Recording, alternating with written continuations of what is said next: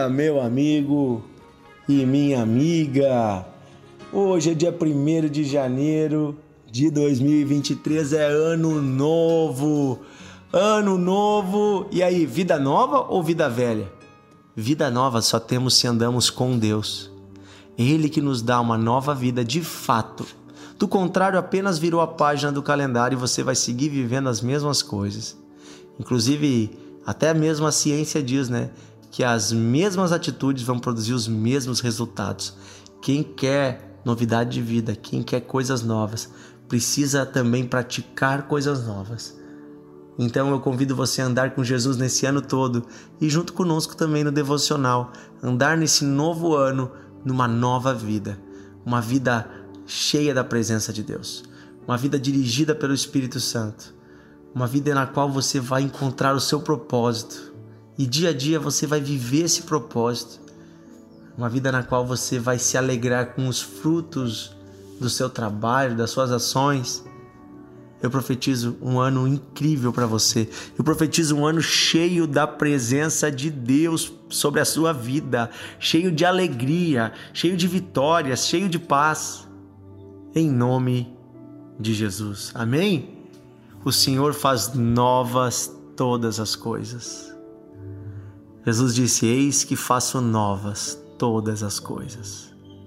E não só hoje, em 1 de janeiro, mas a cada manhã. A Bíblia diz que as misericórdias do Senhor se renovam a cada manhã. Então, se até aqui você tem errado, você tem andado num caminho torto, nesta manhã, neste dia, nesse momento, você pode se arrepender e começar uma nova vida com Deus. Basta se arrepender de todo o coração e confessar diante do Senhor os seus pecados e pedir a Ele: Senhor, eu quero receber a nova vida em Cristo Jesus.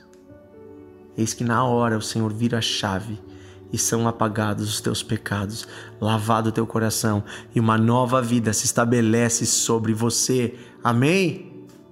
Amém, aleluia. Primeiro de janeiro, receba hoje de Deus a bênção da alegria, da sabedoria, da presença do Espírito Santo. Receba desde agora para você e para sua família. Estou muito feliz de estar com vocês, começando um novo ano no devocional.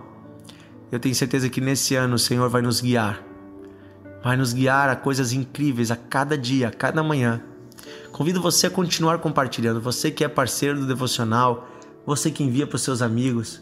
Gente, você não tem ideia de quanta gente tem sido salva e abençoada através uh, dessas palavras que todos os dias são compartilhadas, enviadas. A sua parte é muito importante nesse propósito. Nós estamos realizando uma série de mensagens aqui chamada De Pai para Filho, onde nós estamos meditando na segunda carta de Paulo para Timóteo, seu filho na fé. Se você não ouviu os episódios anteriores, você é meu convidado a voltar e ouvir os áudios dos últimos dias. Hoje nós vamos ler capítulo 3 de 2 Timóteo. 2 Timóteo, capítulo 3, versículo 1 em diante. E é interessante que hoje é dia 1 de janeiro e vamos ler esse texto, porque aqui Paulo vai falar sobre como seria a vida no futuro. O futuro de quando ele estava na terra, mas que com certeza já são os nossos dias de hoje. Olha o que ele diz, parece que está descrevendo os nossos dias. Mas você precisa saber disso. Nos últimos dias sobrevirão tempos difíceis.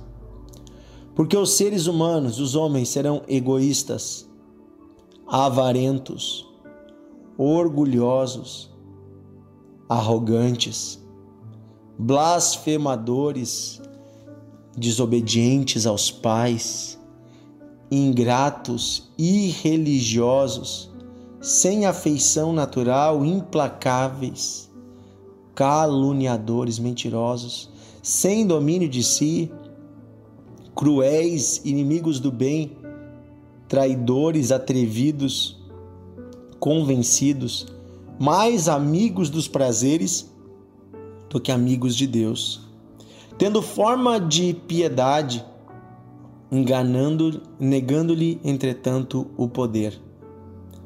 Fique longe também destas pessoas. Olha só, Paulo aqui cita uma série de comportamentos e atitudes que nós vemos hoje. pessoas orgulhosas, avarentas, arrogantes, desobedientes, mentirosas. Ele diz: fique longe dessas pessoas. Ele não está dizendo que nós não devemos nos aproximar dos pecadores para anunciar o evangelho. Não, Deus ama os pecadores. Mas ele está dizendo que nós não devemos nos misturar com as condutas. Não podemos andar junto com pessoas que continuam vivendo uma vida errada. Devemos anunciar o evangelho a elas, cuidar delas, ensiná-las, mas não nos misturarmos com as atitudes delas. Fique longe também destas pessoas. Daí ele diz assim no versículo 6: Pois entre estes se encontram aqueles que se infiltram nas casas e conseguem cativar mulheres sobrecarregadas de pecados, que são levadas por todo tipo de desejo, que estão sempre aprendendo e nunca conseguem chegar ao conhecimento da verdade. Então, naquela época, olha só, Paulo está falando que existiam homens que se diziam cristãos e que iam nas casas, especialmente das mulheres, mulheres que, que queriam uh, uma novidade e essas pessoas levavam uma falsa novidade espiritual. E eles cativavam essas mulheres, prendiam, se infiltravam nas casas delas. Depois diz assim: do mesmo modo que Janes e Jambres resistiram a Moisés, também estes resistem à verdade.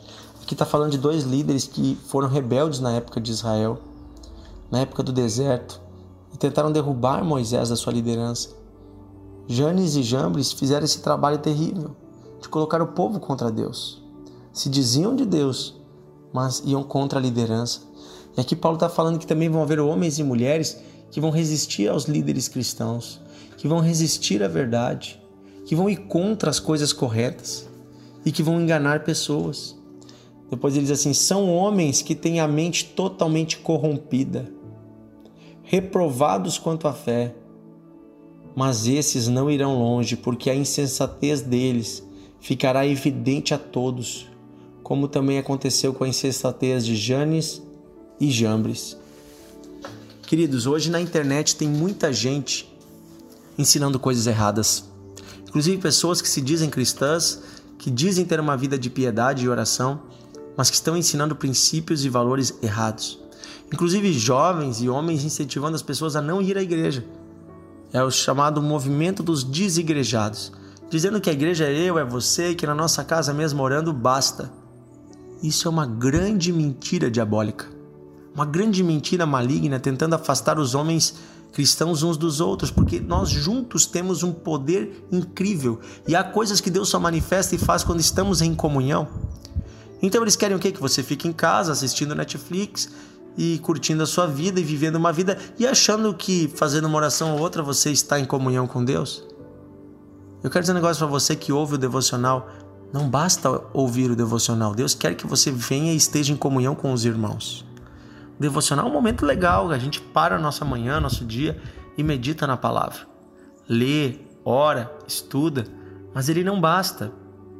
Paulo diz, inclusive, que nós não devemos deixar de congregar.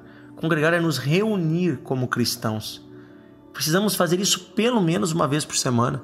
Estar com os nossos irmãos sentarmos juntos, ouvirmos a palavra, adorarmos a Deus juntos, orarmos juntos e orarmos uns pelos outros, pedir conselhos e dar conselhos. Não vá à igreja e saia correndo no final da reunião. Não fique, tenha comunhão com seus irmãos. Contribua, participe da vida financeira, envie missionários, ajude a manter a obra de Deus, a sustentar a casa de Deus. Faça parte da obra do Senhor. Não acredite nessas mentiras diabólicas. Existem homens se infiltrando no meio cristão e mentindo. Mentindo. Em vídeos do YouTube enganando pessoas. Mas eu quero dizer uma coisa para você: cuidado com esses falsos cristãos. Que apesar de ter uma aparente humildade, uma aparência de humildade, até usam alguns versículos isolados da Bíblia, eles não têm vida espiritual. A vida espiritual se manifesta na vida de homens e mulheres que você conhece. Ande com pessoas reais, não apenas um youtuber, alguém que você assiste pela internet.